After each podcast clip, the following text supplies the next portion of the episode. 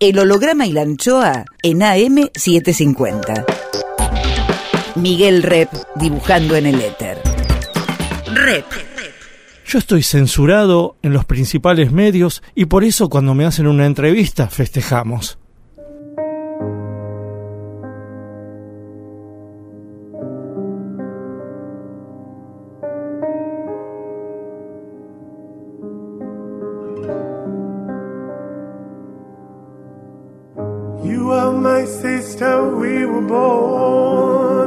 Tú eres mi hermana. Vos sos mi hermano. There were times we were friends, but times I was so cruel. Vos estás próximo, aunque lejos estás. ¿A cuántos kilómetros estás? I was so afraid of the night. El holograma y la anchoa. Nombre es Miguel Rep. that I feared. You lived inside my world so softly, protected only by the kindness of your nature. El holograma y la anchoa. You are my sister, and I love you. All El holograma y la anchoa. Ustedes son mis hermanos.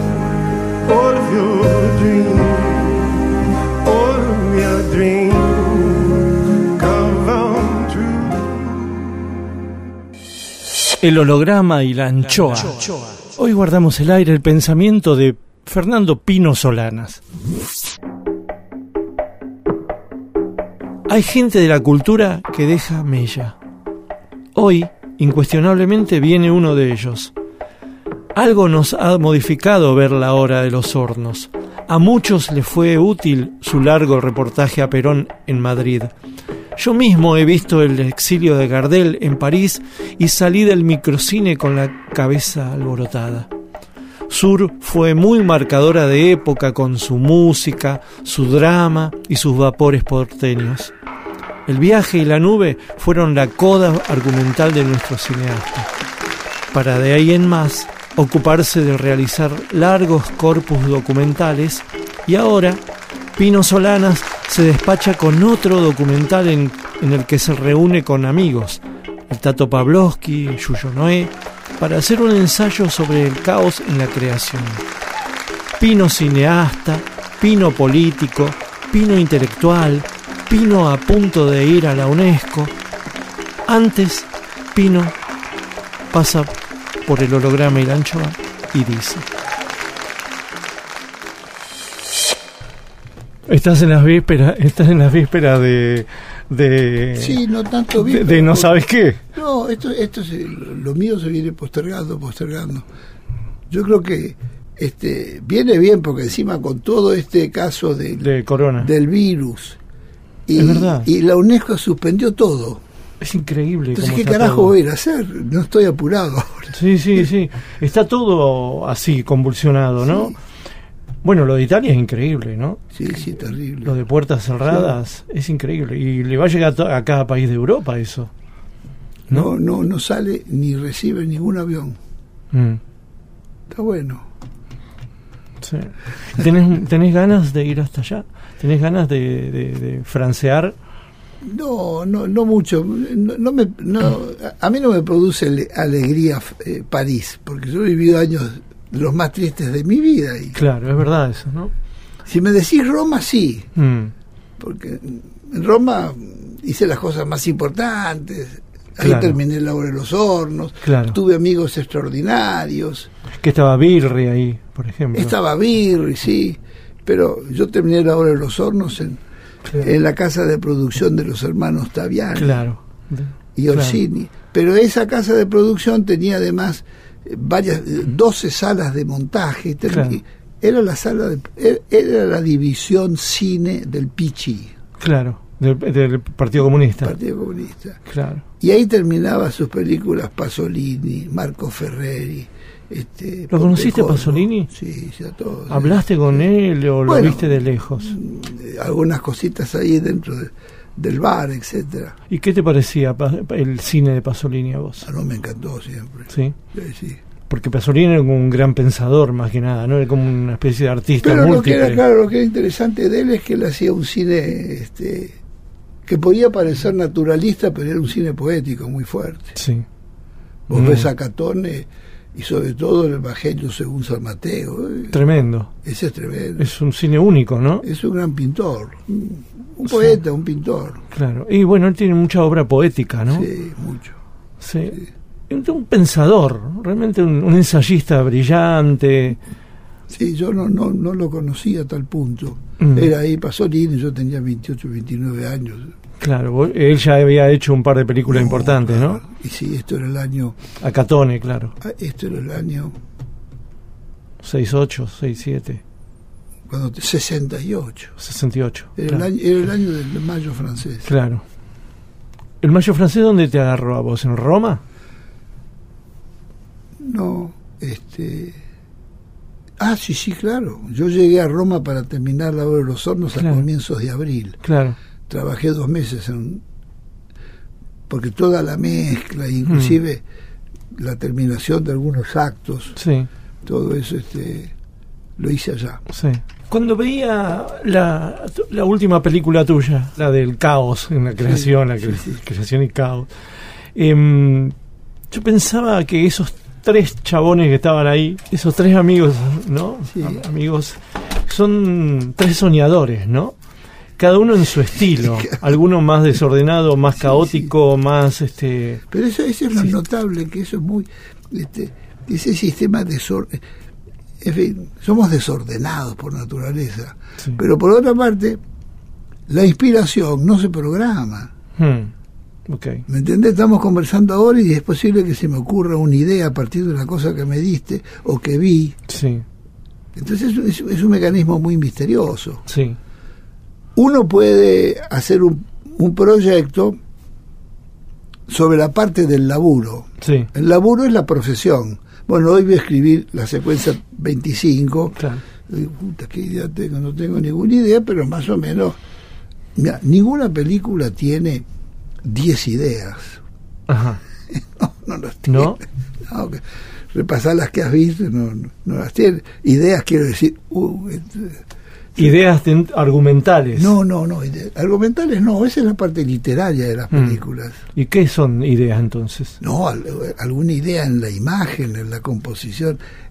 Mm, Es la- el, el cine es la imagen. Sí, sí. La televisión es el libreto. Mm. Así como en la literatura podrían ser los momentos literarios inolvidables, vos decís que no hay 10 imágenes, ideas. No, no, claro, no hay ideas. eh, quiero decir que no hay, no hay más de 10 i- 10 10 secuencias inspiradas o Ok. 10 ideas inspiradas. ¡Uy, qué hijo de puta que viene Claro. esto! Einstein puede llegar a tener 3 en una película, 4. Bueno, sí, o, O más, pero te Orson quiero Welles. decir que cuando una película vos tenés tres o cuatro secuencias, Pulenta.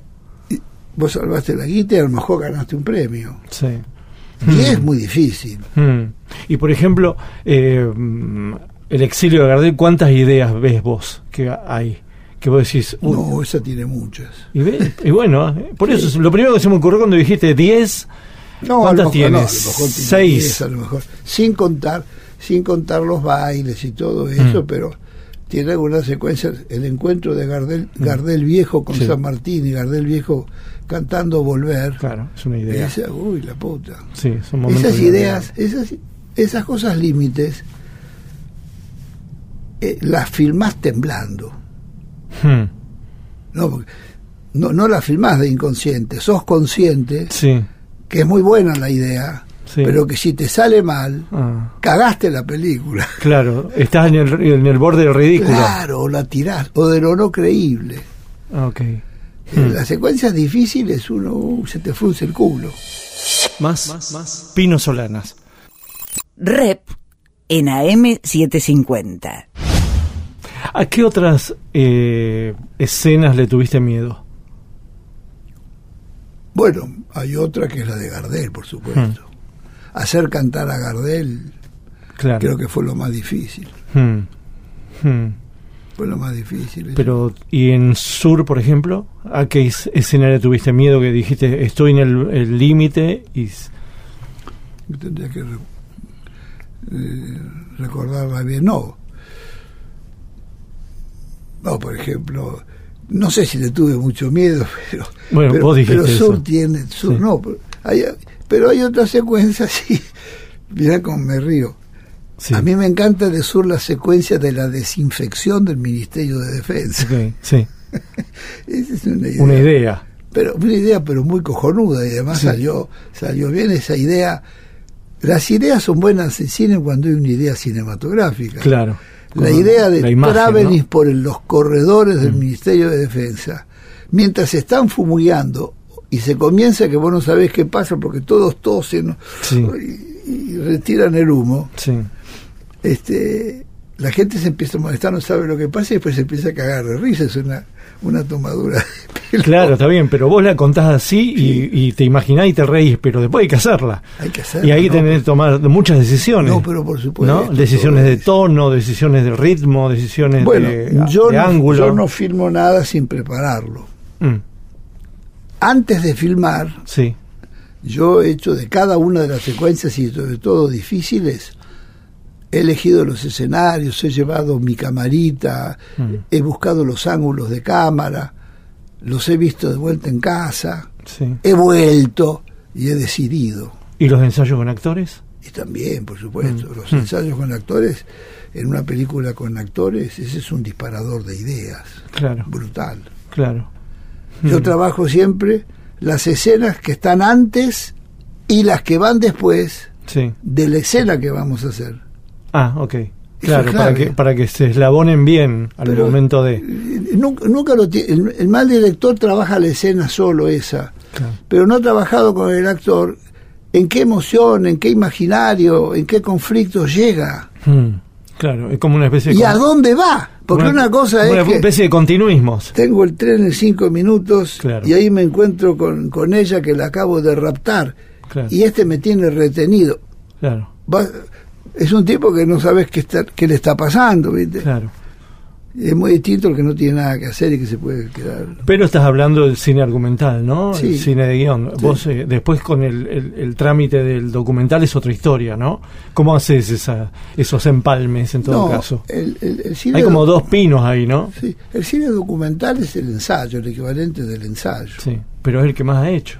Bueno, he he hecho- he hecho 10 10 documentales de- desde, desde el 2004. Sí, O claro. desde el 2002, porque la, la terminé, Memoria del Saqueo en el Claro, 2004. esa es la primera, la, la fundante de Claro. todo lo que viene después. No, claro, ese, tuve que hacer eso porque no tenía productor. Claro. Y eso lo podés hacer. Y medio te habías agotado como argumentales, ¿no? También. No, yo mira, tengo cuatro o cinco guiones Ah, sí. De argumentales. argumentales que los quiero hacer. No, boludo, pero que a la edad que tenés, ¿cómo los vas a hacer? Seguramente no los podré hacer, pero Ah, ese es mi sueño. ¿Y son continuidad de alguna historia o ideas originales absolutas? No, hay algunas que sí, algunas que no. Mm. ¿Son todas tiempo Sí. actual, es decir, eh, coloquial, o son históricas o son del futuro? Vos No, has trabajado hay, tiempos. hay, hay- hay una que, que intenta hacer un retrato de estos últimos años. Ah, ok. Hmm. Hmm. La, la, digamos, este, el mecanismo de, de, de-. Acá está dividido el país Mm, entre lo que es oficial y careta Sí, y lo que es la realidad, que son los arreglos por abajo. Todo el mundo arregla. sí. La justicia está en lo oficial. Mm, mm. Entonces es un mundo de, de, de- de corruptelas y corruptelas y corruptelas. El holograma y la anchoa. Banda de sonido por Fernando Pino Solanas. Piazzolla con su adiós nonino, este, Sí. este, las músicas que me han acompañado en lo cotidiano, digamos.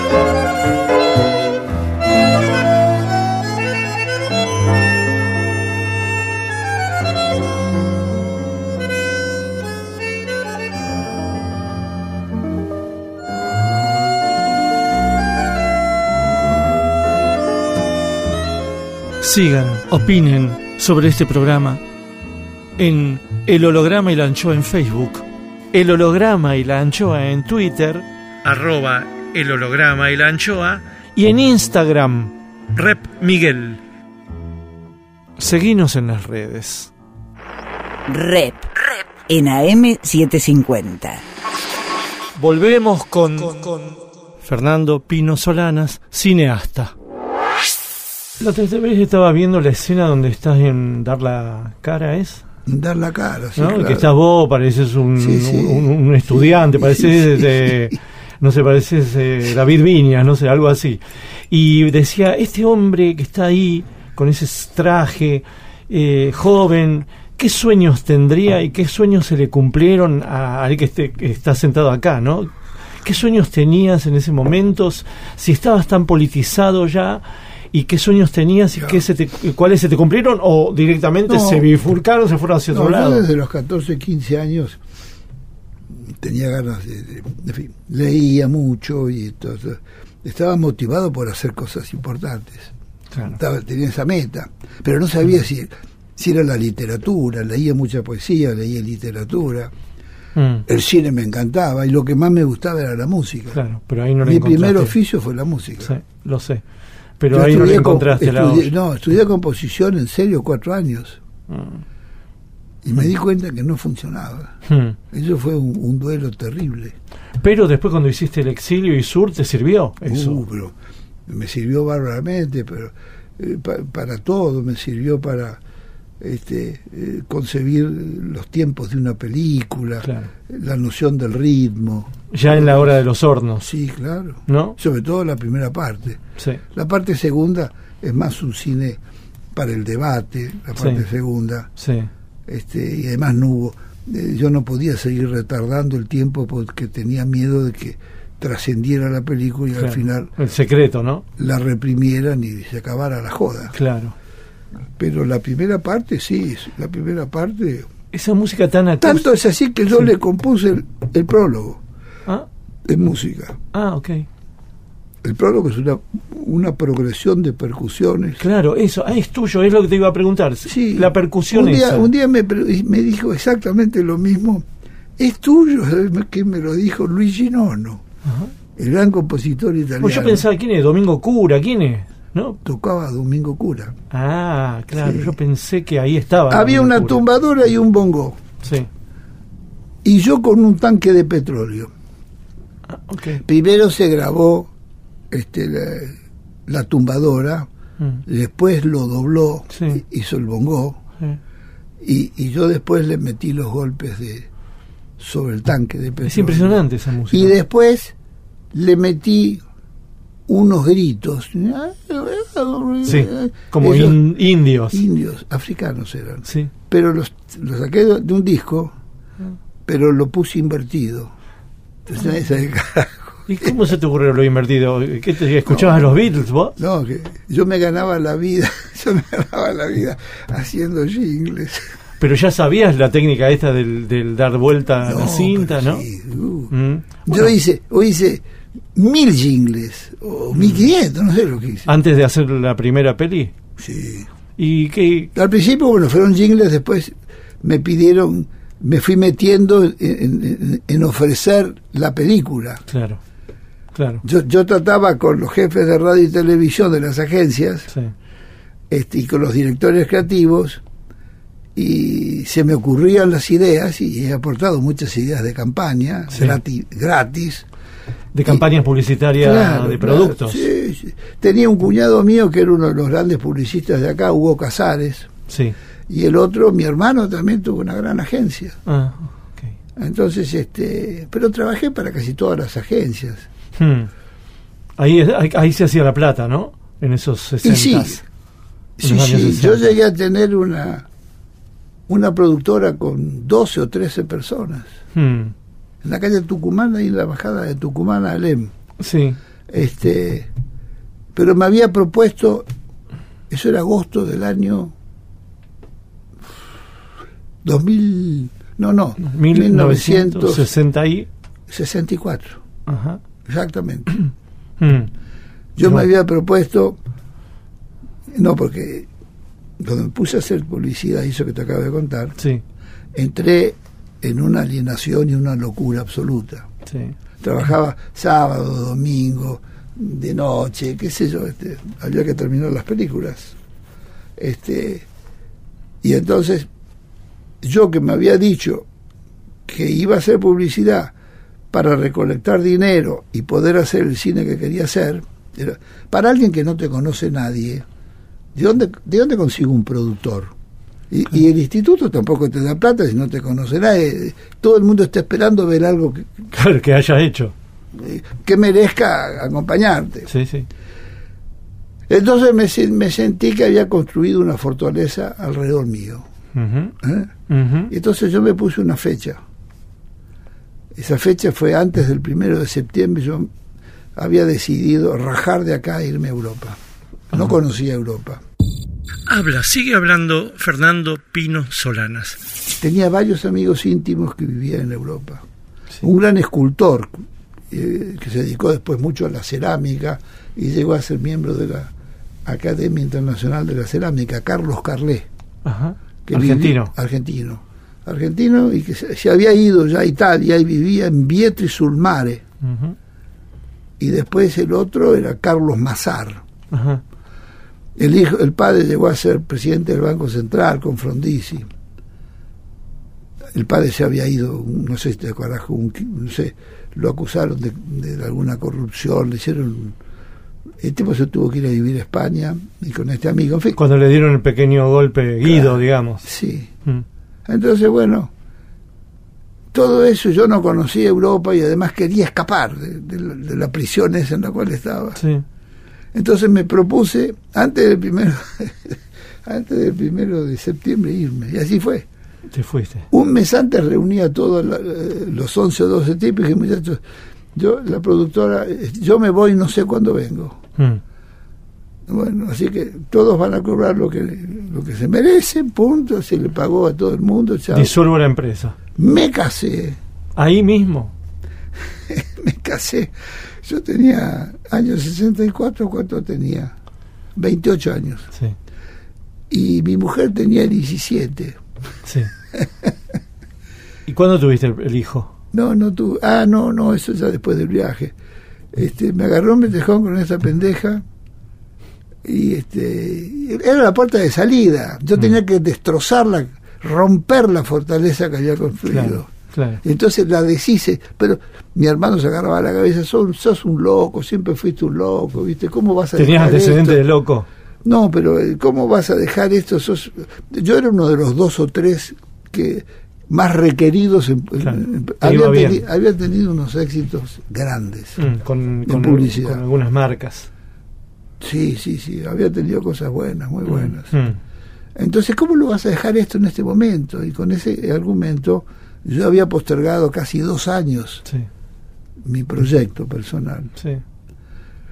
Bueno, así fue, así, así fue que me fui y volví eh, siete, ocho meses después. ¿Por? No tenía que volver. Ah, tenías que volver. No, bueno, sí. ¿Pero habías dej- dejado a tu mujer acá o habías viajado con tu mujer? nos casamos para irnos juntos. Ah, viajaron juntos. Bueno, claro, sí, hicimos Italia, hicimos Italia, Francia, Inglaterra, no, España, Italia, Francia, Inglaterra, Estados Unidos. Es decir, que ese es un sueño que cumpliste. Sí, sí, sí. Tenías un, un sueño como europeo que cumpliste. Bueno, era, era no, el sueño no, es- ese, ese fue mi viaje de desmitificación Mm, de Europa. Claro.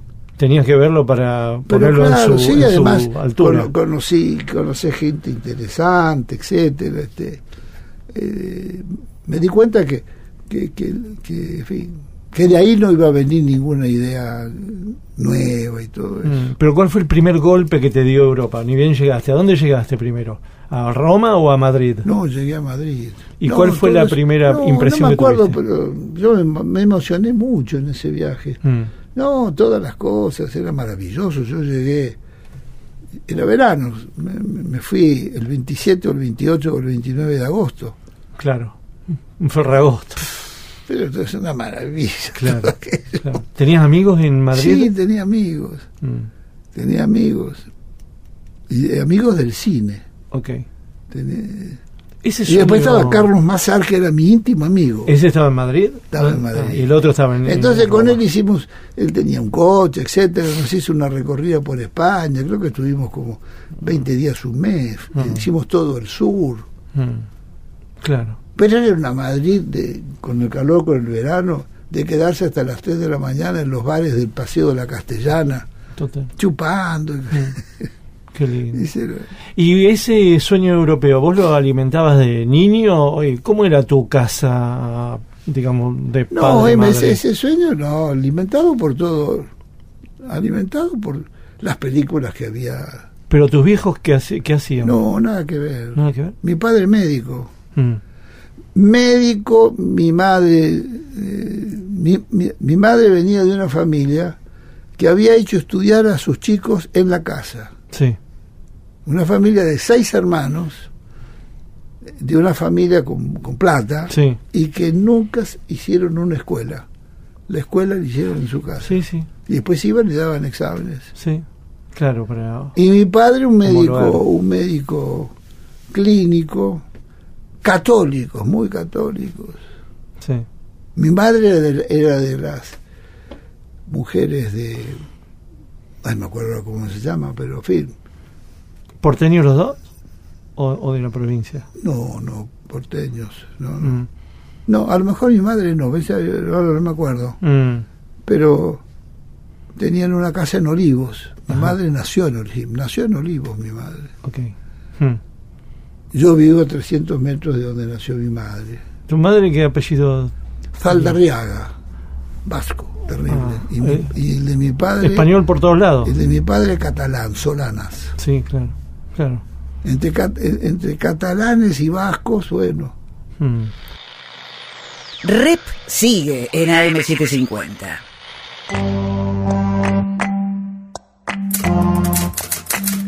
Antonio Busca, por Jorge Tanure. Vamos, le dijo Antonio a su hijo, y se pusieron a caminar a media siesta. Bordearon la laguna y después andar por un camino de tierra rodeado de árboles interminable. Hace como 20 años que no veo a mi hermano. Me dijeron que trabajaba en un campo para aquel lado y siguieron hacia adelante hasta ver en el horizonte una mancha gris que se acercaba. Eran un caballo y su jinete. El encuentro ocurrió y el jinete, un hombre grandote y de bigotes canosos, apenas sonrió. Se inclinó un poco para estrechar la mano derecha antes de apearse y una vez en el suelo se acomodó el cinto. Antonio dio un paso para abrazarlo con toda su sonrisa. Su hermano mayor, en cambio, puso distancia. Antonio largó frases y recuerdos de tantos años. Habló de su familia, preguntó por todo. Pocas palabras, una familia de muy pocas palabras. Un apretón de manos y adiós. Antonio y su hijo retornaron por el mismo camino. El jinete y su animal, en cambio, tomaron una calle a la derecha, indiferentes y al trote. Dos maneras de ver la vida. Las cosas no son iguales después de tanto tiempo. Siempre fue un poco bruto tu tío, dijo Antonio, quizás arrepentido.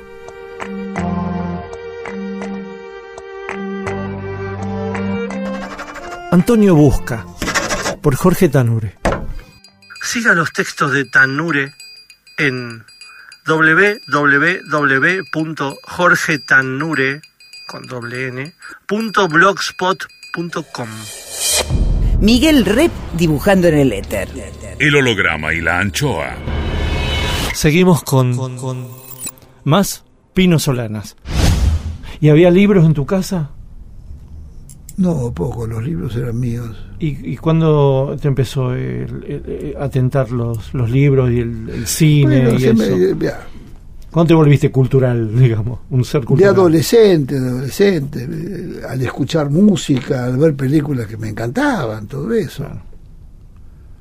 Música sí había en tu casa. No, Tampoco. no, no, no. No, no había. No había un, no no, no había artista. Un día le dije a mi viejo que yo era el candidato a ser médico. No, viejo, no, no, papá, no, voy a hacer... ¿Pero qué vas a hacer si lo quieres ser? Músico. ¡Músico! ¿De qué vas a Me lo- vivir? Me lo tomó en joda. Claro.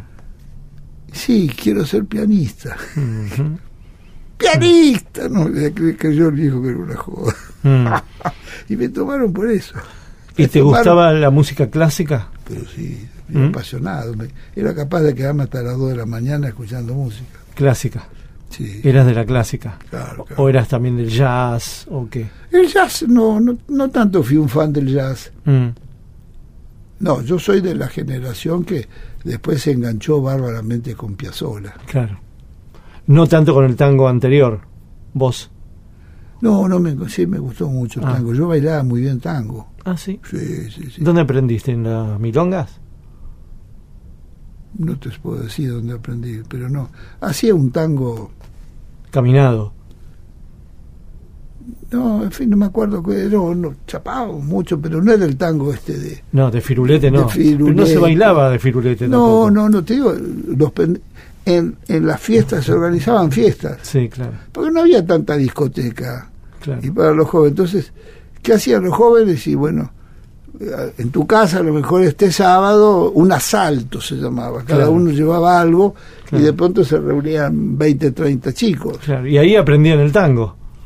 Y bailábamos tango, no sé dónde lo aprendí, no lo aprendí en ninguna parte, pero lo bailaba. Claro. O viendo, este, Claro, es que los pasitos.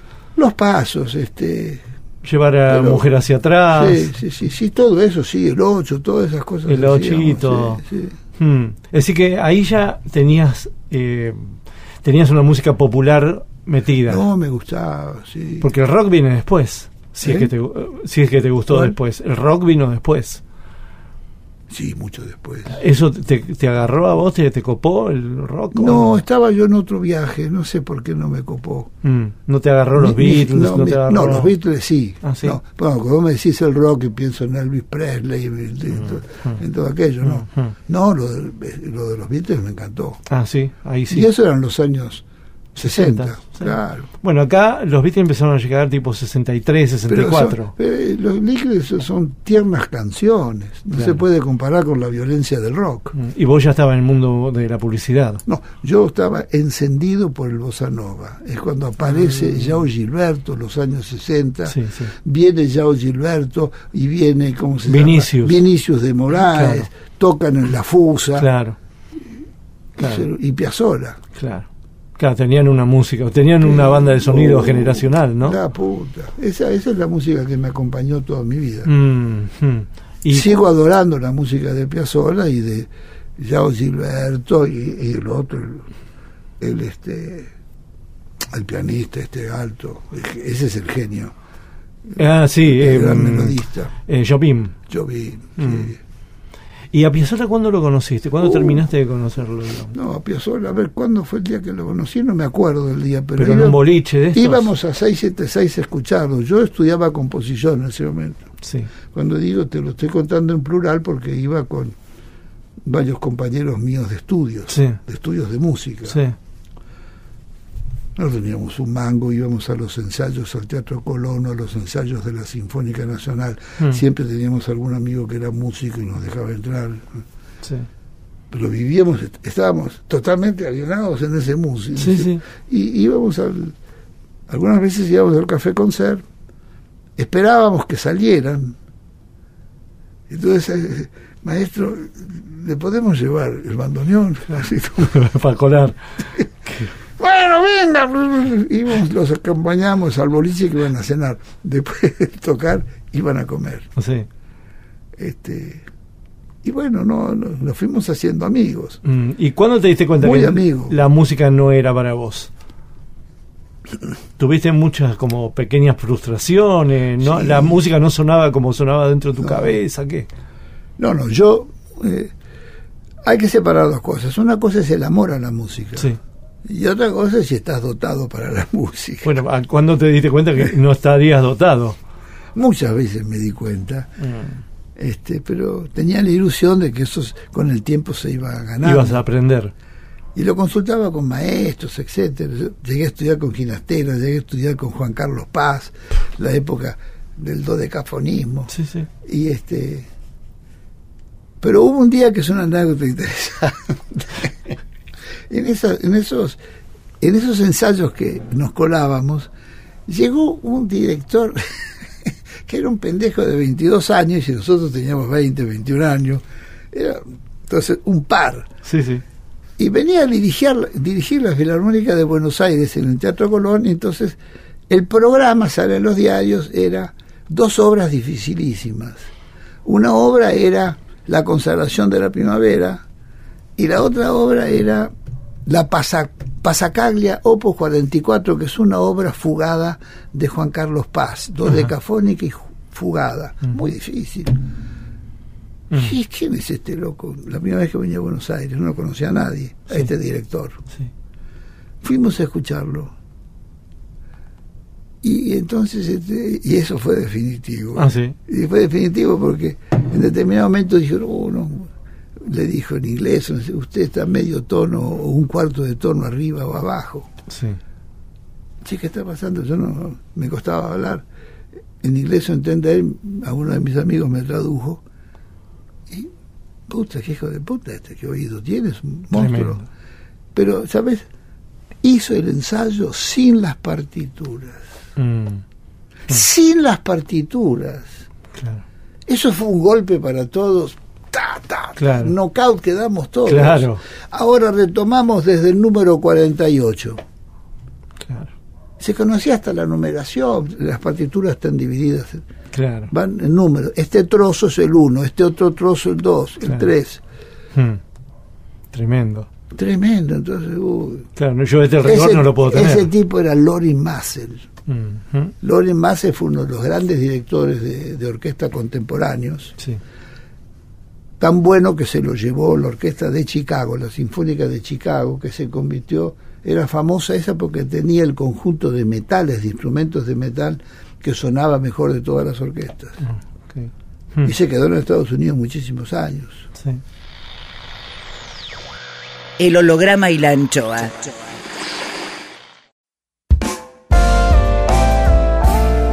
El holograma y la anchoa en AM750.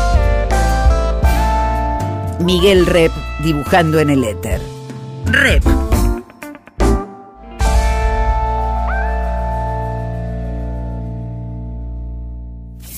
Cuadritos finales.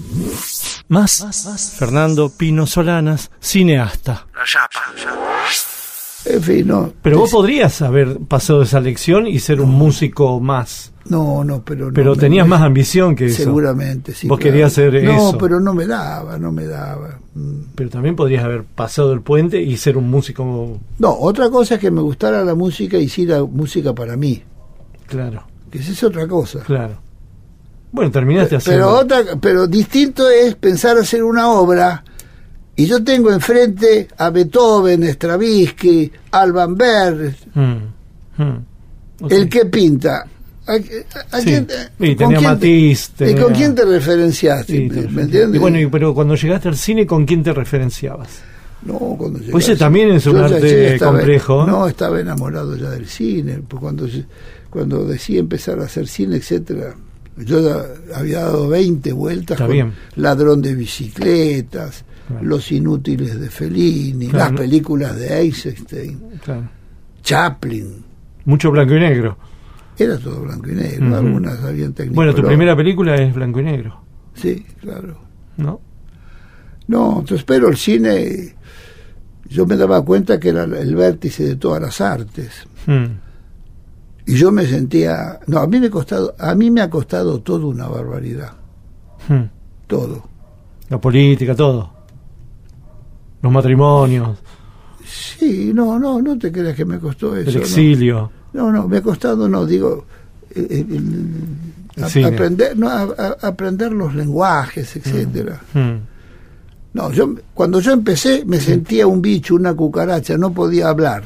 está. ¿Cómo no podías hablar? No, iba, iba a una reunión o, donde había escritores o, o gente que mayor y yo quedaba deslumbrado por la sapiencia que tenían y etcétera y me producía una inhibición monumental Claro. Y Yo no era muy amigo, yo era muy amigo de un vecino Sí. que era un genio, Sí. un gran escritor, un gran escritor, pobrecito, un poco olvidado, Enrique Wernick, Ajá. el autor de La Ribera, el autor del Agua. No, es un, un extraordinario. ¿En, no, qué, no- ¿En qué barrio era el vecino? No, en, Olivos, vivía tres cuadras de mi casa, cuatro. Sí, Un genio era, Enri- era Enrique. sí. Enrique había hecho casi todos los oficios en su vida y fabricaba, además, era coleccionista de soldaditos de plomo y los fabricaba y los vendía. sí. Había sido publicista.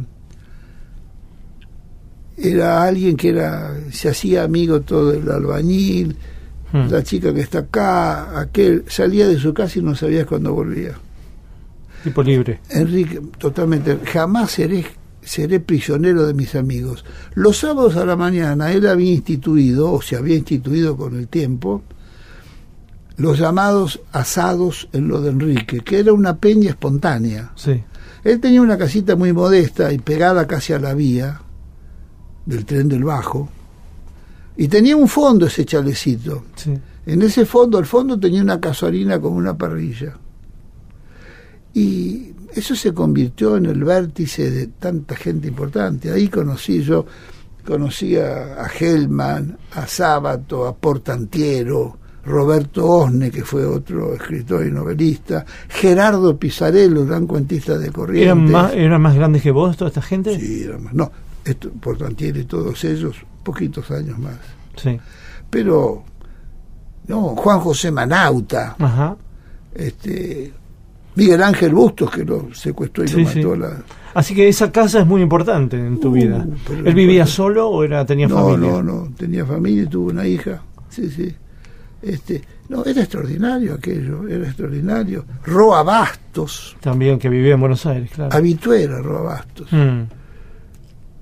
No, el, el otro cómo se llama el, otro poeta paraguayo Romero Mm. no, hay un gran poeta paraguayo que Mm. no de- ese, ese y gente del Partido Comunista Mm. Pues de pronto te lo encontrabas a Héctor Agosti, que era el, el jefe de los intelectuales del Partido Claro, Comunista. claro. Sí, una inteligencia. No, extraordinario. Eh, Enrique era un tipo sin pelos en la lengua, Sí. de una simpatía extraordinaria, Mm. y tanto podía conversar con un gaucho horas y pasarse la noche con él, Claro. como con un pescador y como con un rey. o el general Guglielmeni venía, Ajá. sí. El general Guglielmeni era muy amigo de Delia Machinan de Arena, de Jaramillo.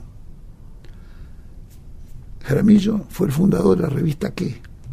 Ah, ok, ¿De la qué sucede? desarrollista. ¿Qué sucedió en siete días? Ah, ok. Era el, fundador y el bancador de esa revista que fue el órgano, el órgano Del de la candidatura, claro, la candidatura de Arturo Frondizi. Exacto. Ahí, ahí empezó a laburar Quino. ¿En qué? No me acuerdo, pero yo fui crítico musical de qué. Claro. Bueno, Quino la- laburaba sus primeras cosas en, Sí, en qué. Y después en Diavise. Que llegó a tirar 250 mil ejemplares. Claro.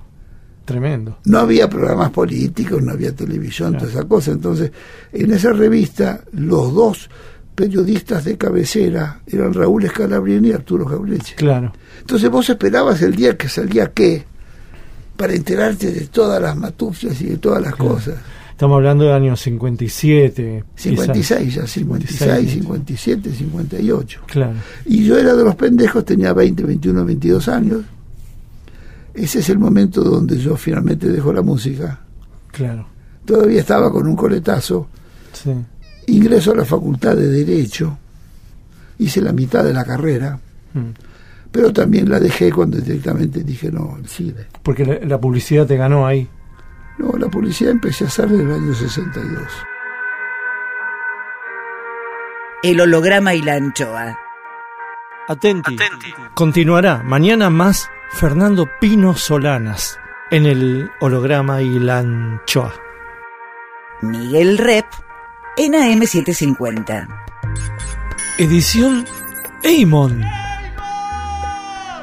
Textos Jorge Tanure. Y yo sé que el mundo no es como lo queremos, lo sé de los 10 años. Intenta, produce, consigue Berenice Sotelo. Lápiz y tinta Miguel Rep. El holograma y la anchoa en la contratapa del fin de semana. Sueñan lindo. Miguel Rep. El holograma y la anchoa, siempre contratapa, siempre último, siempre nocturno, siempre allá. siempre- El holograma y la anchoa en AM750. Miguel Rep dibujando en el éter. Rep.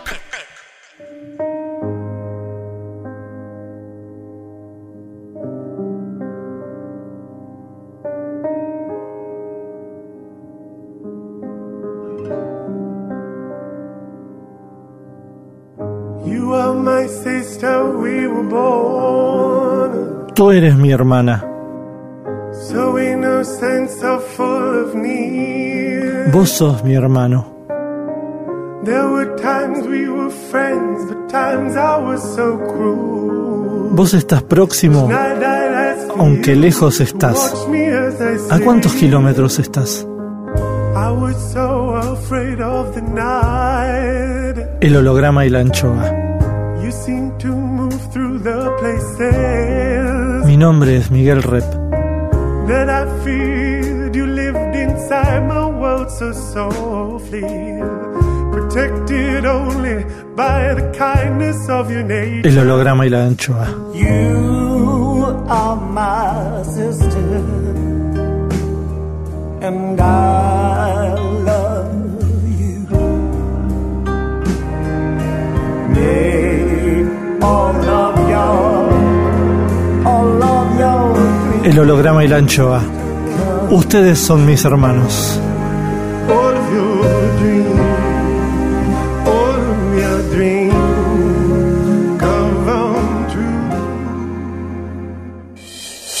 El holograma y la anchoa.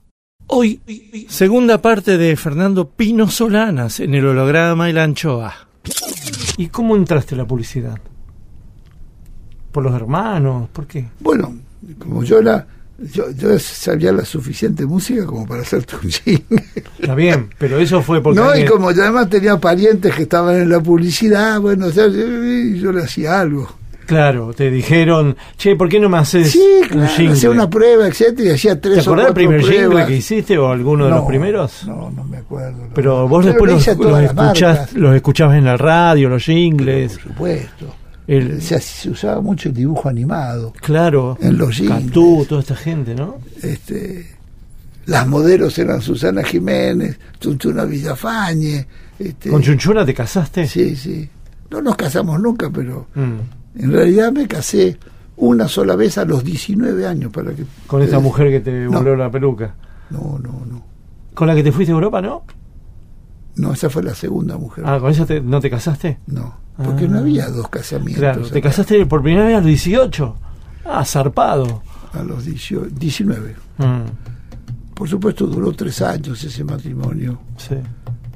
Y ahí no hubo Muy hijos. interesante después, después no. Después el, el trámite de separación, Sí. no había divorcio, había separación de, de cuerpos o de bienes, no sé cómo se Sí. llamaba. Sí. El juez dijo, ambos muy jóvenes Mm. y además pianistas. Ah, ella era, pianista. Sí, sí, sí, era mejor pianista ella que yo. Ah, Y buen, buena, buena escritora, buena poeta, Sí. poetisa. mm. Este, sí, Pero así como que te fuiste yendo deslizando la publicidad muy suavemente, sin buscarla, vendría a ser. Porque No, te pedían jingles. odiaba la publicidad, viejo. Yo- la publicidad es trabajar por encargo. Sí. Y, y finalmente el que manda es el jefe de bien. medios. Pero entraste por la música vos.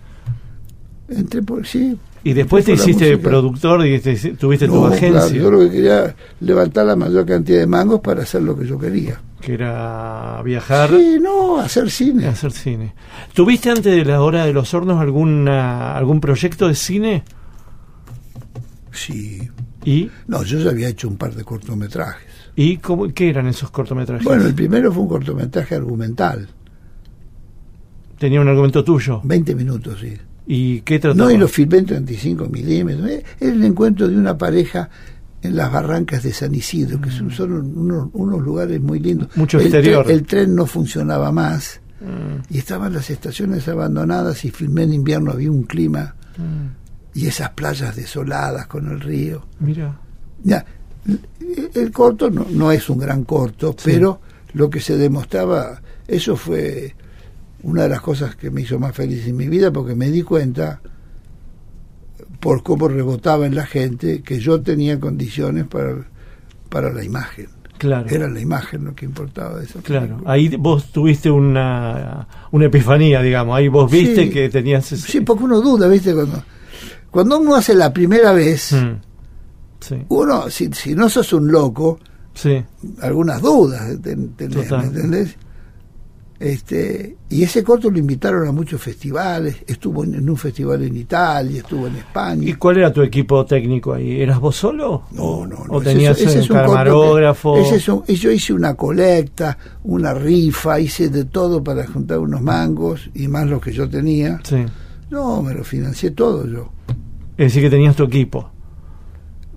Un fot- eh, contratamos como fotógrafo eh, eh, un foto- Adelki Camuso. Mm. Era un fotógrafo del cine profesional. Sí.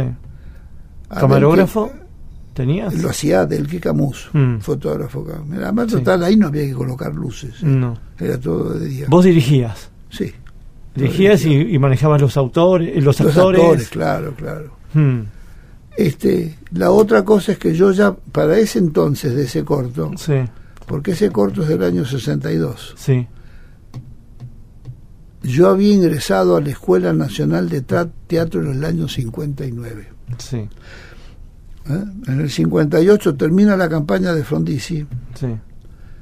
Yo estaba incendiado por la energía y la política. Éramos la generación. Ya tenía yo, de los 18, 19 años, yo tenía incendiado por la política, la ahí- injusticia del mundo. ¿Y ahí estabas con Frondizi vos? la injusticia del mundo, todo eso. Leíamos libros marxistas, todos los libros Mm. prohibidos, Mm, claro. era todo eso. Y hoy los- Revolución cubana. todo eso, es, es- esa es mi época. Claro, exacto. Claro, ese era el lo- alimento ideológico. Juan Gelman, todos ellos. eh, Mm. Pero Era- estabas con Frondizi en el 57, eh, la cam- eh, hiciste campaña, sí, por estabas en supuesto. G. Mm. ¿Está bien? ¿En qué? ¿En la revista qué? No, claro, éramos parte de eso. Este. Y pero y cómo había sido tu peronismo adolescente? Eh, ¿Habías tenido algún tipo de trato, simpatía No, por el por peronismo? supuesto no. mira. El primer golpe que yo tuve fue el 16 de junio. Después de almuerzo nos vinimos con dos o tres amigos a ver lo que había pasado. En la Plaza de Mayo. Cuatro o cinco de la tarde hicimos una recorrida. Tremendo. Era guerra. Tremendo. ¿Y cómo era tu peronismo hasta ese momento? No, yo no, yo no era nada. Nada. No, yo era una político, más tenía rechazo de la política. Era un pendejo de años 55, tenía 18, 19 años. Sí. Eh, es- Pero eh, aquello fue un, una, una- una gran balde de agua fría o una trompada en la cara. Mm, Porque todas las cosas que uno creía del tirano y de la dictadura, Sí. no comprendíamos eso. Claro, Y después, un año después, los fusilamientos de... claro. Fernando Pino Solanas Dixit. ¿Eso lo viviste en tiempo presente? ¿Lo supiste en tiempo presente? claro, claro. Mm, mm. Y localizamos a Trosler, no en el momento, pero un tiempo después que vivía en Vicente López. ¿A Trujillo lo encontraste ahí, al, al fusilado que vive, digamos? Sí, eh, meses después dimos con Trosler. Porque después laburó en Los Sí, Hijos de Fierro. sí, nos hicimos muy amigos. Mm. con ¿Y Walsh? ¿Lo te conocías a Walsh? Nos cruzamos un día. Yo era menor, ¿viste? Esa es una generación un poco mayor. Sí, él es del veintipico. Claro, ¿viste? Yo del 36. Sí, sí. En esa edad, 10 años de diferencia. Uf, la puta, se trataban de usted. Claro, ¿viste? Y además era un tipo famoso, ¿ya? Sí. Este. No, este. Es decir, en ese momento yo estoy naciendo a la conciencia, Claro. la conciencia histórica, la Mm. conciencia nacional, los libros de Raúl Scalabrini. Claro. Yo era muy amigo de Giulio Scalabrini, el hijo mayor de Raúl. Los dos vivíamos a 300 metros de diferencia alrededor de la Plaza de Olivos. Mm. Y entonces yo he ido infinidad de veces a la casa de, de los Scalabrini, me Sí, quedaba sí. a comer porque estudiaba en la casa de él, o él venía a la casa nuestra. Sí. Este, Y te- Tengo imágenes de- de- del viejo y de conversaciones, etcétera. Era muy compañero. Sí. Capaz de venir al cine con nosotros, al cine York, que era un cine casi familiar. un- Sí. estaba casi pegado a la estación Borges. Y entonces todo eso y los libros de, de Scalabrini, sin tener plena conciencia de la importancia que tenía Scalabrini. Ok. Hmm. ¿eh? Pero ya eso era, era un rebelde, además era, un, era el, eh, uno de los jefes ideológicos o, o era el exponente intelectual político de la resistencia frente al continuismo gorila. Claro. Hmm. Pero vos te, ahí, cuan- para vos es muy importante la, la vivencia del 16 de junio del 55. ver, eh, ver el desastre que hizo la aviación, Claro. el golpismo, Sí, ¿no? sí. Pero ahí tuviste, eh, hiciste un clic y tuviste cierta simpatía por el gobierno popular. ¿Qué pasó? ¿O recién te vino después? popular? Bueno, el peronismo. Ah, no, pero en ese momento no existía el peronismo. ¿Cómo no? 16 de junio del 55. No, pero sí, pero no, no, no es el peronismo de la resistencia. Mm.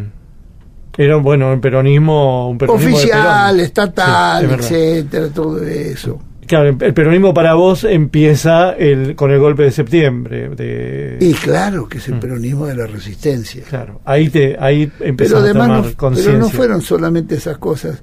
Los años, esos años desde, desde el 55, después de la caída del golpe, los 10 años que siguen, Sí, eh, son 10 años que yo creo que fue una de las de las resistencias sociales más, más fuertes, más épicas de América Latina.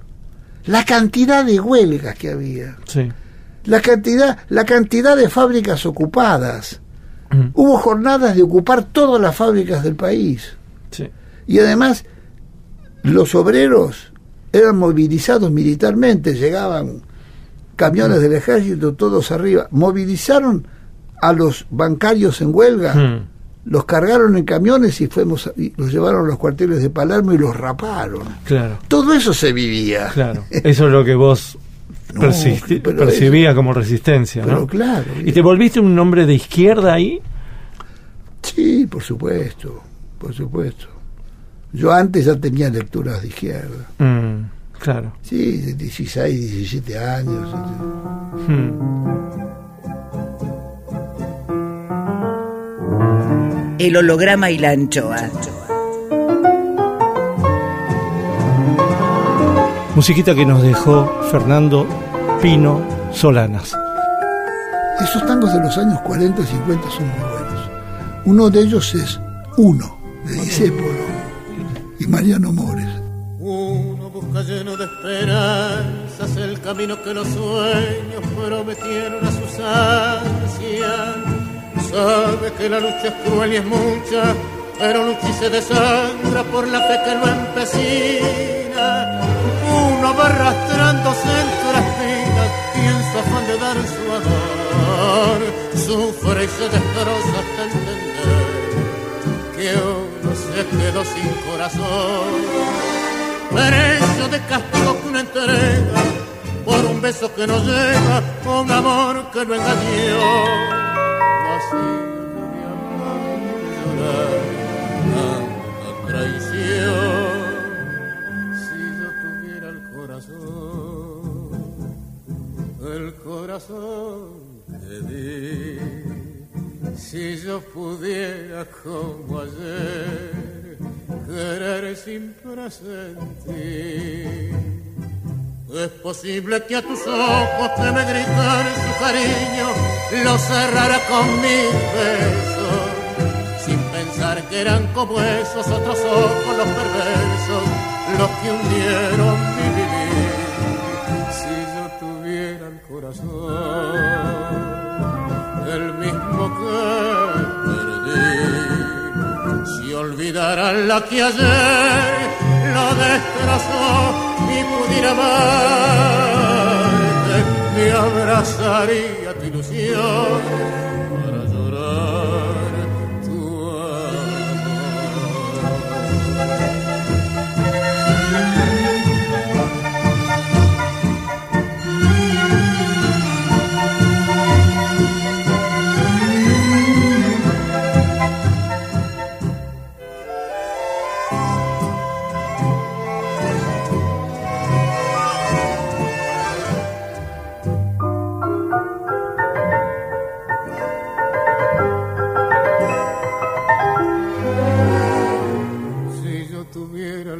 corazón, el mismo que perdí. Si olvidara la que ayer lo destrozó y pudiera amarte, te abrazaría tu ilusión.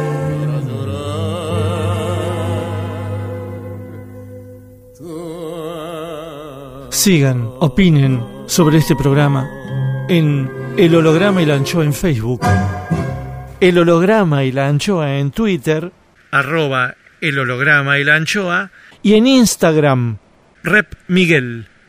Seguinos en las redes. Miguel Rep dibujando en el éter. El holograma y la anchoa. Seguimos con más Pino Solanas. Y después Frondizi te desilusionó. ¿Qué pasó con Frondizi? No, por supuesto.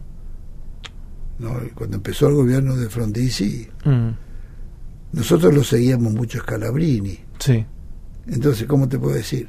Lo que no entendemos nosotros, quedémonos tranquilos, porque si el viejo, que es nuestra, Claro. nuestro líder, nuestro faro. el, nuestro faro, está ahí, nosotros Claro, es como las madres, cuando uno no sabe qué, qué pensar, eh, ves que hacen las madres, ¿no? Pero más que eso, Mm. este, pensamos que hasta Perón mandó votar por Frondizi. Claro, por eso te digo. Entonces, este, eso estaba, era un combo. Mm, Y después empezaron a aparecer cosas que mm. empezaron las interrogaciones. Sí, sí. En el mes de marzo aparecieron los diarios, estoy hablando de marzo del 58, un elogio que le hicieron a Frondizi a un mes de las elecciones, el capitán ingeniero Álvaro Alzogaray, el Claro. joven capitán, y otro elogio le hizo Krieger Bacena, un, o- Claro. un economista liberaloide. Claro. Uh, El de Onganía después. sí, sí, acá. ¿Qué pasó? Ahí, ahí empezó el gran debate interno y se estaban discutiendo se estaba discutiendo este, la salvación del país el equivalente a vaca muerta ahora era el petróleo y Cerro Dragón Mirá vos. el gran yacimiento que era un mar de petróleo hasta el día de hoy de Cerro Dragón este, se estaba discutiendo qué hacer con eso y, y Frondizi había siempre dicho que no daría concesiones, iba a dar contratos de obras y servicios. Ajá. Son dos cosas distintas. Sí, sí.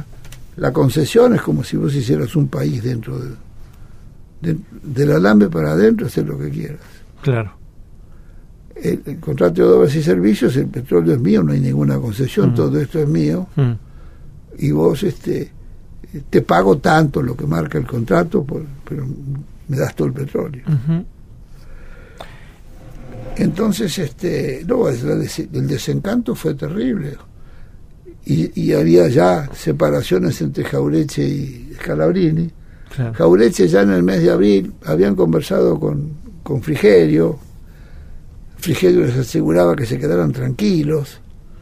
Y Jaureche, más desconfiado que, una vizcacha, el primero, Garazo cuenta una historia muy interesante, que eh, ya instalado Frondizi en la Quinta de Olivos, en el mes de mayo, hubo una cena donde fue Arturo Jaureche a, a cenar con Frondizi, estaba Frondizi, cuenta la anécdota Frondizi, Elena Frondizi, también Arturo este, Frigerio. ¿Cómo se llama Frigerio Arturo? Rogelio. Ah, Rogelio. ¿No? ¿No digas Sí, sí, Rogelio? Rogelio. Y en esa cena, Jaureche va a decirle a, a Frondizi que se va a ausentar por un año o dos. ¿Cómo va a ser eso? Querían Mm. convencerlo. Sí. Mm, Se iba a España. mm, Fabretti le ha dicho a, a Scalabrini que esto es una mierda, que Claro, no va, que hay una claro. gran traición y yo me voy. claro. Me voy a la mierda. Entonces, este, Gaso cuenta que hacia el final estaban comiendo cuando sirvieron la ensalada, estaban hablando del tepe y dice que Caureche le dijo, le preguntó a Frondizi si, si, si se iba a comer, si se iba a comer o masticar petróleo y política con la ensalada. Claro. Claro. La generación nuestra es que lee petróleo y política. Claro, totalmente. Ese, ese era el capital de Marx. Claro. Claro, era el, capital. Sí, Ah, era Y ese fue un rayo para Raúl Scalabrini. Un rayo. hmm, El 26 de julio, Frondizi habla a la República para anunciar la batalla del petróleo hmm, y las cinco grandes concesiones. Otorga cinco concesiones. Con nombre y apellido las dice. Y, y está esta. Y Scalabrini se, lo oye, él se convence que un rayo le cayó a Scalabrini. Claro. Fue tal el sentimiento de culpa de haber escrito tanto defendiendo a la gente que desconfiaba de Frondizi y decía que nos está jodiendo todo el mundo y que va a entregar el petróleo y Scalabrini decía que no. Hmm, Este, la culpa que Claro. le quedó. se encerró en su casa, hmm. era un fumador, pero le habían prohibido fumar porque tenía un efisema de pulmón. Se encerró y llegó a fumar cinco paquetes por día. Fumaba tanto que la mujer dijo, no te resisto en la pieza. Se llevó su cama al estudio. Tenía otro dormitorio que era un estudio. Y bueno, en, en mayo o abril del año 59 muere de cáncer de pulmón. Claro, se- estaba Pero se encerró, no quiso recibir a nadie. una desilusión feroz. Uh, no, ¿no? pero con él. Claro, una culpa, Puta, ¿no? qué- Se me equivoqué me fiero. fiero. Pobrecito. Ah. No, no tenía la culpa él, precisamente. Pero mismo había mandado a votar. Sí, sí, claro, claro. No, es así. Más, más, Pino Solanas. Rep en AM750. ¿Te acordás cuando decidiste con, bueno, con Getino, ¿no? Cuando decidieron hacer la hora de los hornos, ¿cómo fue ese? Porque de golpe apareció la hora de los hornos, ¿no? Lo hizo más tarde ya. Sí, ya sé, más tarde, pero pasó la publicidad, pasó el viaje este que me decís. Bueno, de todas esas historias, yo tenía, yo tenía este, el proyecto de hacer una película indefinida, pero que debía ser una película histórica para desempolvar o mostrar imágenes que nunca se habían mostrado. No te olvides que en esos años, si vos hacías esto o escribías Perón vuelve, etc., ibas en cana. Sí, Estaba prohibido sí. estaba lleno de noticieros del peronismo y de todo eso, pero este, ocultos. Sí, Y entonces este, no, yo que- quería hacer una película histórica que desempolvara aquellos, aquellas imágenes y que al mismo tiempo hiciera llegar a la, eh, eh, llegar a la actualidad del momento que estábamos viviendo. sí, En fin, yo quería hacer un grandísimo fresco. sí. Bueno, es Yo- lo que yo- pasó. Es lo que pasó. Yo eh, er- era un, un admirador cine, Bertok, Eisenstein, todo aquello de los mudos, y tiene toda la primera parte de de los hornos, Mm. tiene mucho de cine mudo. Sí, sí, muchísimo. Y después, este Y el cine político que vino después, ¿no? claro, y todas las películas políticas. este, Pontecorvo, esta gente. claro, la batalla de Argel, Claro. la batalla de Argel. Pero tiene El, mucho... prólogo, el prólogo de Hiroshima Mon Amour. Claro. De Marguerite Duras, ¿no? Sí, sí, pero la película esa comienza. Hay dos prólogos que a mí me marcaron. Uno es el prólogo de Citizen Kane. Sí, Empieza con un noticiero sí, totalmente. y es y la voz del noticiero que acá está acaba de morir este hombre que Totalmente. ¿eh? Sí, sí. Y eso era maravilloso. Sí, sí. ¿Cuál es el equivalente acá? Y habría que hacer un prólogo. Sí, bueno, pero eso era ficción pura. Lo tuyo no era ficción, era un documental. No, no, Este iba a ser un no, documental. por supuesto. Eh, vos decís la manera, la manera. No, la manera no, el, el hecho.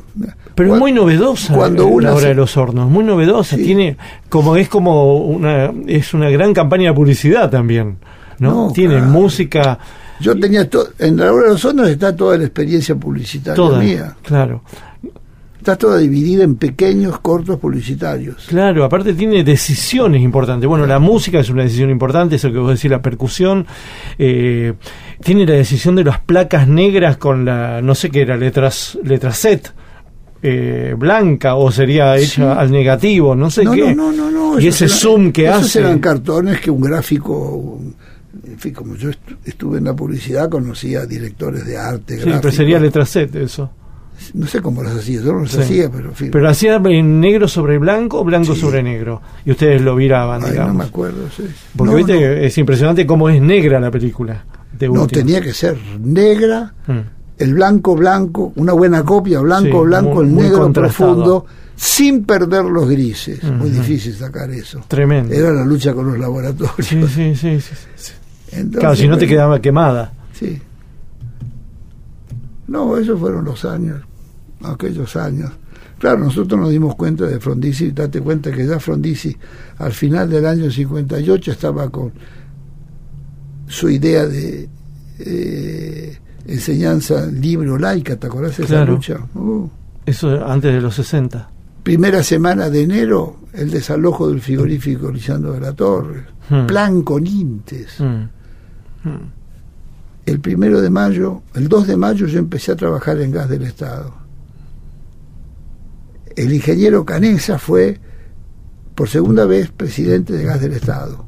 El ingeniero Canesa es un discípulo de Mosconi, que en el año 47, 46, Perón lo nombra al frente de una empresa que acaba de crear, gas del Estado. Ok. Y meses después, Canesa le dice a, a Perón que le quiero proponer traer el gas de Comodoro Rivadavia hasta aquí. Mm. Cuando uno hace un pozo de petróleo, se te va el gas afuera. Claro. Siempre se está venteando, por eso están Claro. los quemadores para indicar que ahí está saliendo gas. ¿Con qué plata? ¿Con qué tecnología? Etcétera. No, no, nosotros lo podemos traer. Perón le dice que sí. Y construyó en menos de 20 meses el gasoducto Comodoro Rivadavia Buenos Aires. En su época era 1700 kilómetros, fue el gasoducto más largo del mundo. Tremendo. Lo estrenaron en diciembre de 1949. Mm. En mis películas hay imágenes de esa inauguración del, del Mm. gasoducto. En la película del, Eh, petróleo, sí, digamos. Sí, sí, no, inclusive no. La película del petróleo no tiene imagen, tiene esas imágenes son más o menos las imágenes que están en la obra de los hornos. Sí. No, hay- no hay Claro. mucha variedad de No. imágenes. Este, Esto es algo que te quería preguntar y no quiero que se me escape. Cuando estabas pensando la obra de los hornos, cuando estaban produciendo, ¿de dónde salían los documentales, esto que decías que estaban, pero estaban escondidos? Los documentales del peronismo. ¿Quién te los proveía? bueno, los tenían los, los, montadores o compaginadores de la época. que se lo guardaron ante el que, golpe. que, que compaginaban noticieros o lo que sea, pues cuando vino el golpe y la prohibición de todo eso, los escondieron. Sí. Borelo, Alberto Borelo, que trabajó conmigo después como compaginador, un, montador muy bueno, Sí. clásico, El tipo te dijo que pero muy, tenía. pero muy generoso. Me regaló una cantidad de... Ah, ok. Y, y compraba, si no. Iba Claro. a los canales de televisión, agarraba a algún pibe o un empleado, mira, necesito, che, haceme la gauchada, Mm, Toma. te doy unos mangos. sí. Sí. Y así me hice de un archivo grandísimo. Cuando tuve que irme hacia el exilio, nadie lo quería tener.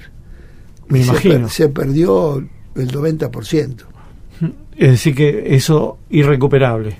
Sí, ni nunca supe a dónde lo tiraron. Mm. Ah, estaban. Rollos tirados. Pero los tiraron no sé a dónde. Mm. Pero vos no alcanzaste a verlos Pero tampoco. no, yo estaba afuera. De en el año cosa. 76 yo negaba la posibilidad de irme. Mm. Claro. Hasta que mis hermanos este, casi me metieron de prepo en un avión. Mm. Y me convencí que realmente estaba en una lista como terrorista ideológico, etcétera. Mm. Mayo del, seten- mayo del 76 me fui. Mm.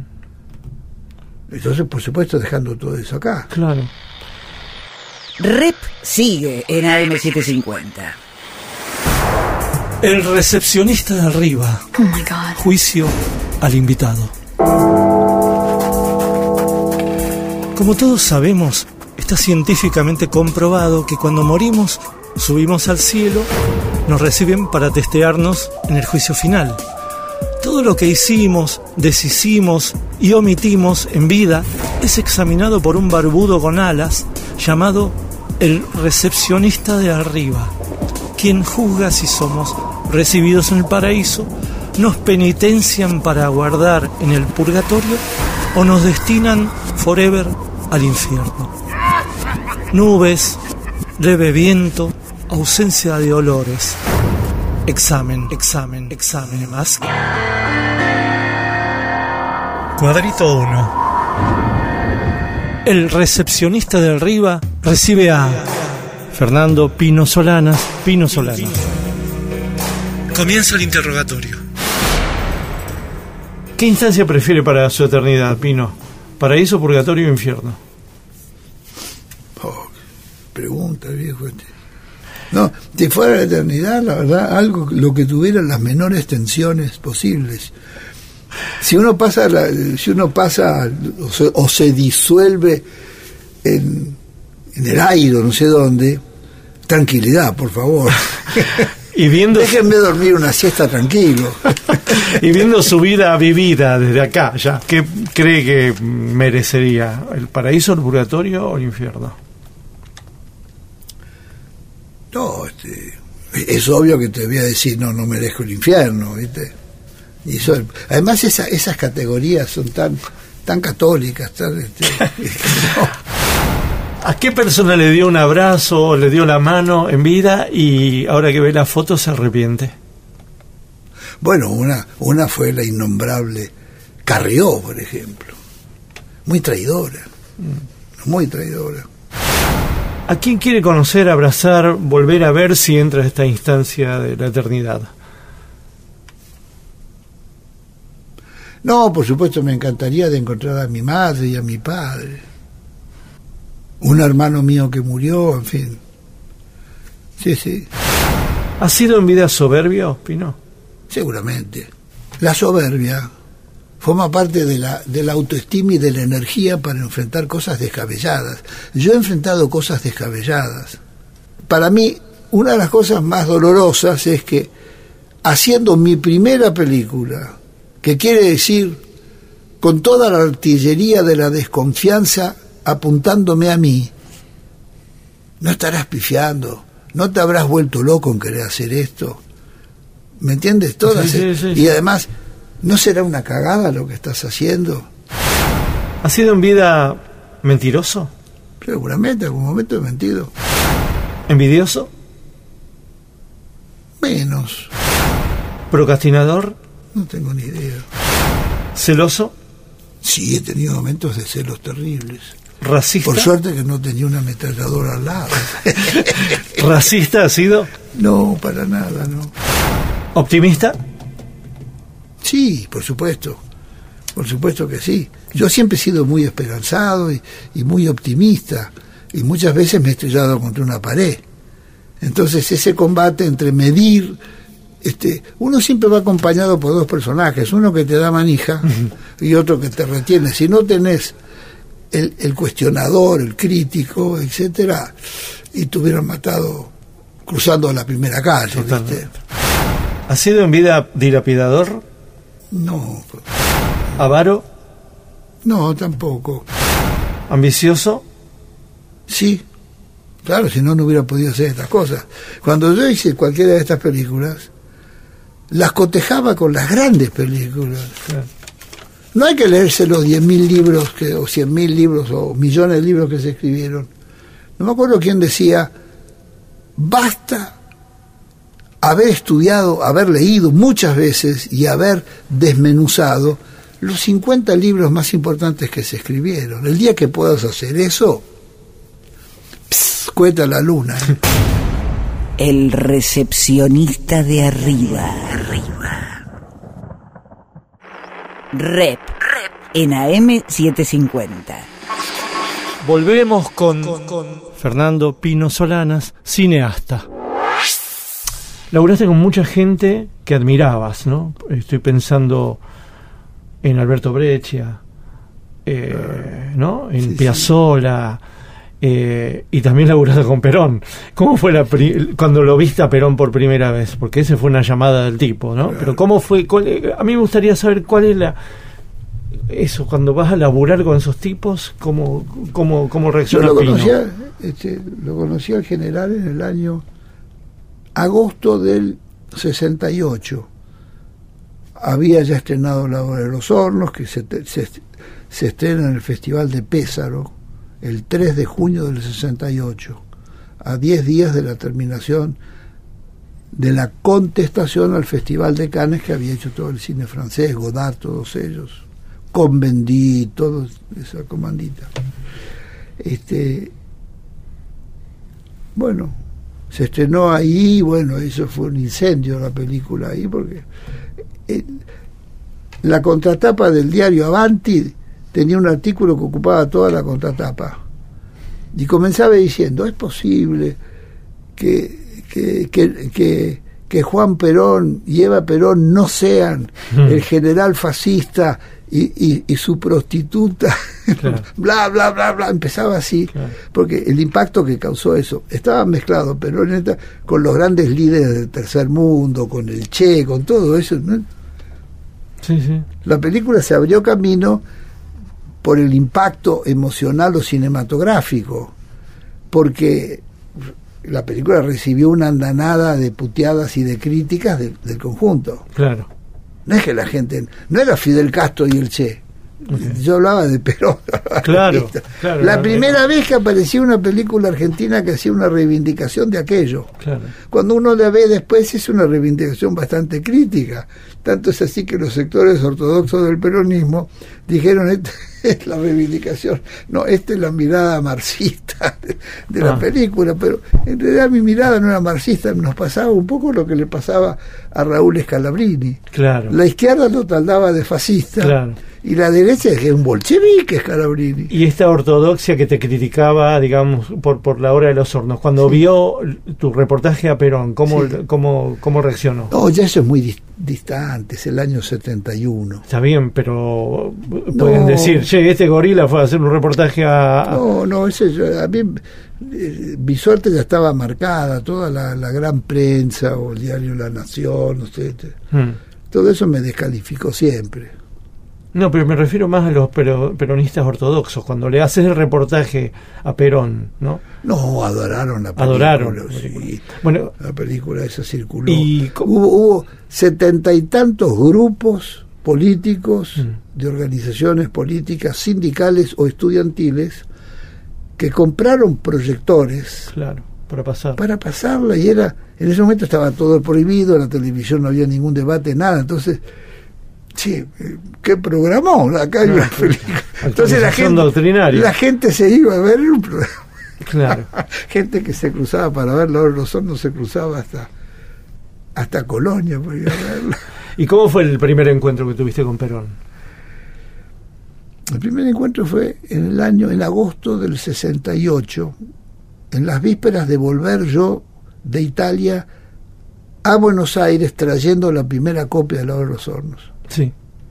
No, se había la bola que se había corrido acá, los adversarios, los enemigos, qué sé yo cuánto, que nosotros era una operación turística, la nuestra, una operación de una gran impostura, porque la verdad nosotros esa película no se podía pasar en la Argentina, así que la habíamos hecho para hacernos los, vivos o los héroes en Europa.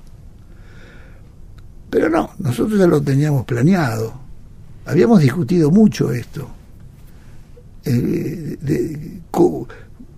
la contradicción de hacer una película de contestación en momentos de una dictadura y, la- y una contestación pasada rosca bien re- revolucionaria. Estábamos convencidos en ese momento que no se podían transformar, no, no se podía llegar a, una democracia plena y- y social por, por, por los medios constitucionales, porque nosotros habíamos vivido el año 55, habíamos vivido el, el marzo de 62 con Frondizi y después el año 66 con Ilia, tres golpes de Estado. Claro. Estábamos convencidos que dejémonos de joder con Claro. esto.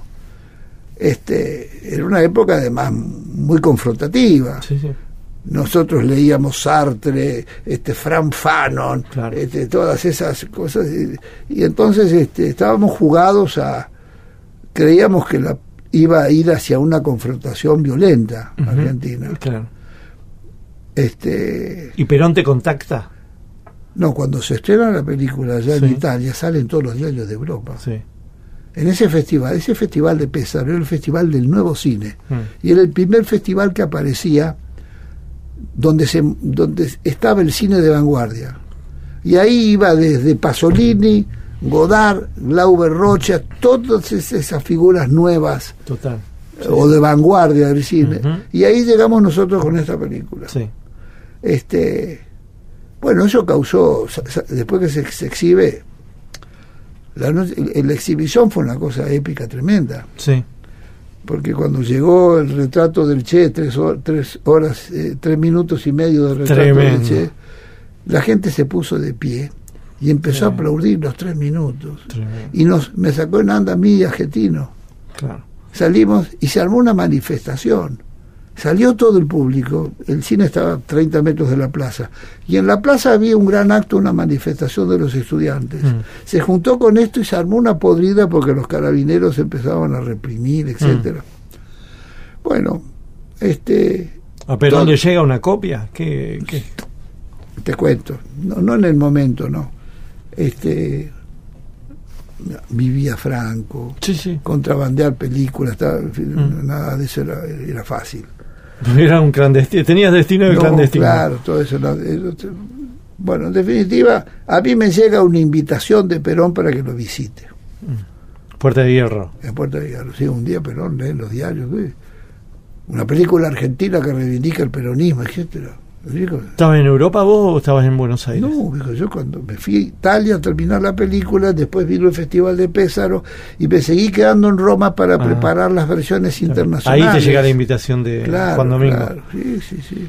Y lo visité a finales de agosto. Mm, Y después volví a Roma y me volví a la Argentina llevando una copia. mm. Bueno, Y esa copia salí del aeropuerto, sí. directo a dónde? Al Instituto de Cine. Ajá. No, Sí. Yo estaba convencido que esa noche iba en gana, o Sí. esa tarde. Sí. ¿Me entiendes? Llegué al instituto y les puse la copia sobre la, Mm, sobre la, en la portería, sobre la mesa. El portero, este, va, el portero, el empleado estaba lívido, las otras, quiero hablar con el coronel Ridruejo. Me tuvieron como media hora y me dijeron que no me podía, que dejara la copia, que no me podía atender. mm, Después de eso empecé a visitar la redacción de todos los diarios sí. y revistas. Mm, Es decir, yo estoy aquí, ¿eh? Mm. Todo lo que me pase, ustedes saben que vine aquí, exacto. les conté todo lo que había hecho, pero estaba seguro, el 90% de seguridad, que este, me iban a cagar a gritos y me iban a meter en cana y iba a ir a Villa Devoto, donde había mil o mil quinientos presos políticos. mm. Y yo estaba feliz de que mi aventura terminara, Claro. terminara en eso. Claro. Pero este, decidieron no tocarme. Mm. Te falló la película. Me falló la película y salieron declaraciones mías, porque Ajá. los diarios fui a ver. Fui a- fui a- que los diarios estaban. Un Mm. día acá se abrieron los diarios y había una película que Sí. ganaba un gran premio, que el único premio que había en ese festival, y que era una película de cuatro horas. Ya, ya es una cosa rarísima. Tremendo. Y después que trataba estos temas. No puede ser. Sí, sí, sí. ¿Me entiendes? Entonces, todo el mundo quería ver la película. Bueno, ¿y Perón qué? No, entonces me invitó y fui. y, No me acuerdo muy bien eso, pero ¿Qué impresión te dio ese muy, chabón? muy emocionante. No, de una gran sencillez. Mm, No, pero no era una era un personaje que te hacía sentir este Cómodo. eh, pero totalmente cómodo. mm, De ninguna manera jugaba ningún rol. mm. Rep. Rep. En AM 750. El holograma y la anchoa en AM 750. Miguel Rep dibujando en el éter. Rep.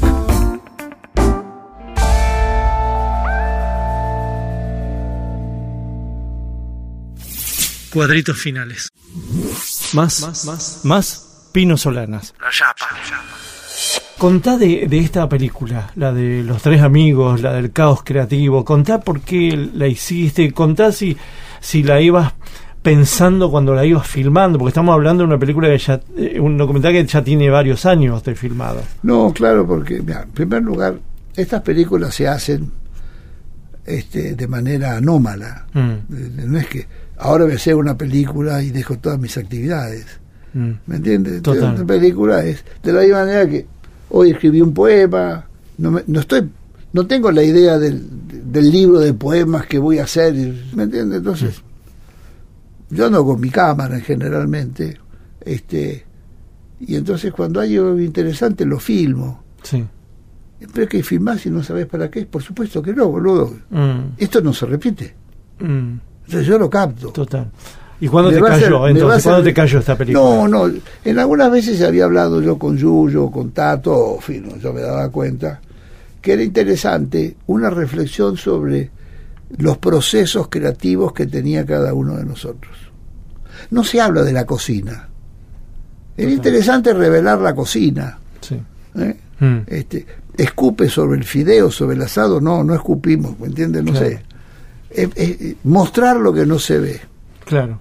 Yo he enseñado mucho cine.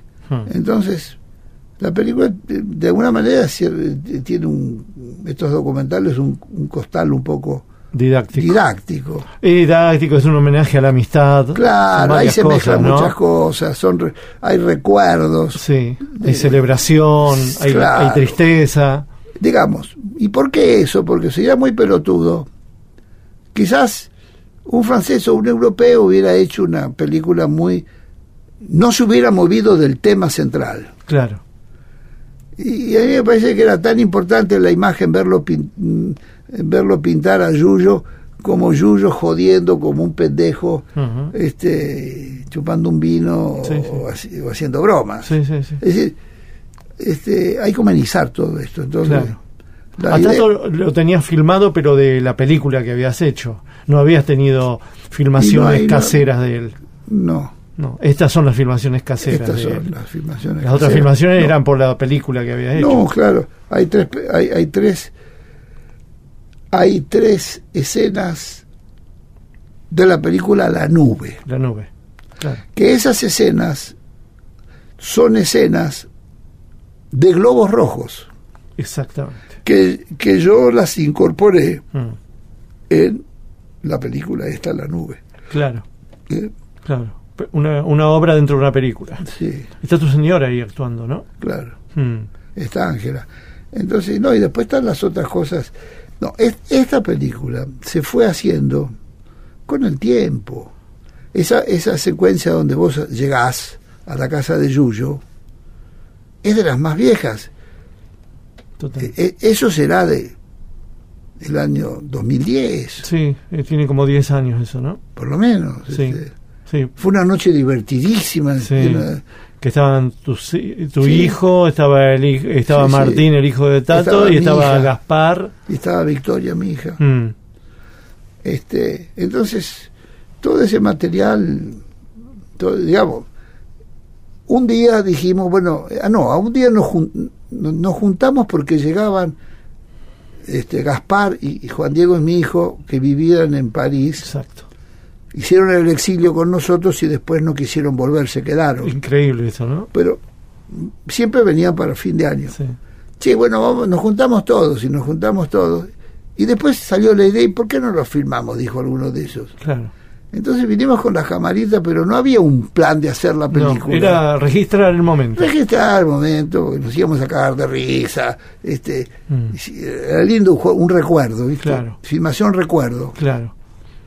Y este y así fue. Por Te- eso está tan mal filmada, eso no tiene.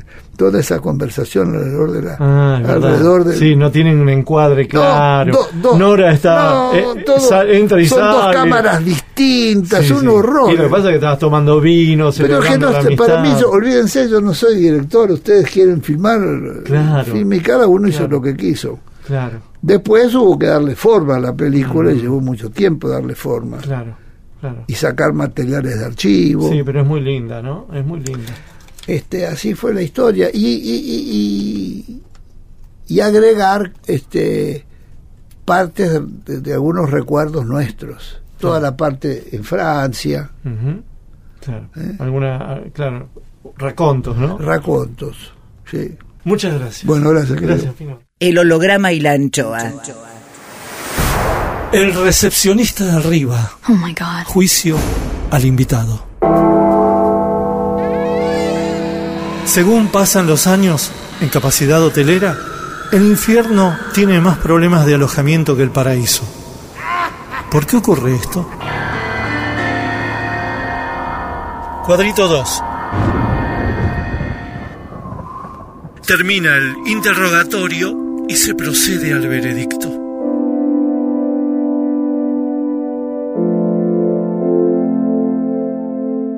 ¿Ha sido en vida violento? No, no, para nada. ¿Cuál fue su pecado personal preferido en vida? Tengo ni idea. ¿Y cuál fue el pecado? No, porque la cuestión de pecado, ¿qué sería de...?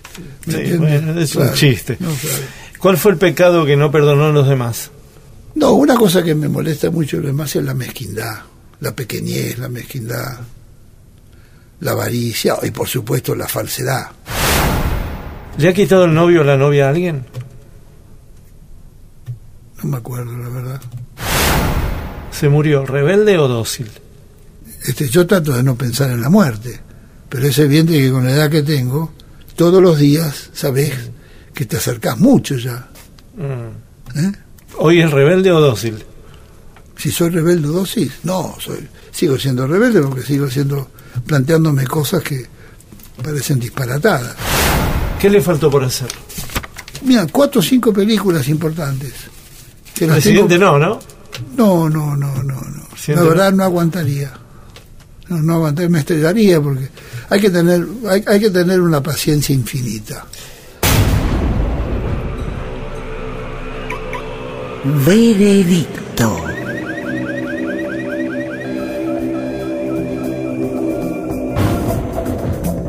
Analizando detenidamente las respuestas vertidas por el señor cineasta y advirtiendo en sus palabras historia, política, dignidad, viajes, exilio, golpes de efecto, anticipación, caos, desorden, hidalguía, narcisismo, música, empecinamiento, vitalidad y presencia de sabio de la tribu. Por todo ello, sentenciamos a Fernando Pino Solanas al purgatorio. Purgatorio. Purgatorio. Que ahí va mucha de la gente interesante que le interesó y querrá volver a ver. Dejo constancia, el recepcionista de arriba. El recepcionista de arriba.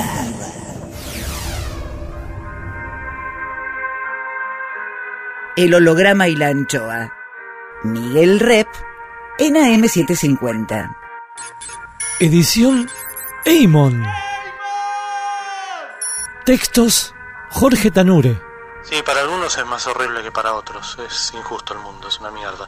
Intenta, produce, consigue Berenice Sotelo. Lápiz y tinta Miguel Rep. El holograma y la anchoa en la contratapa del fin de semana. Sueñan lindo. Miguel Rep. El holograma y la anchoa, siempre contratapa, siempre último, siempre nocturno, siempre allá. siempre-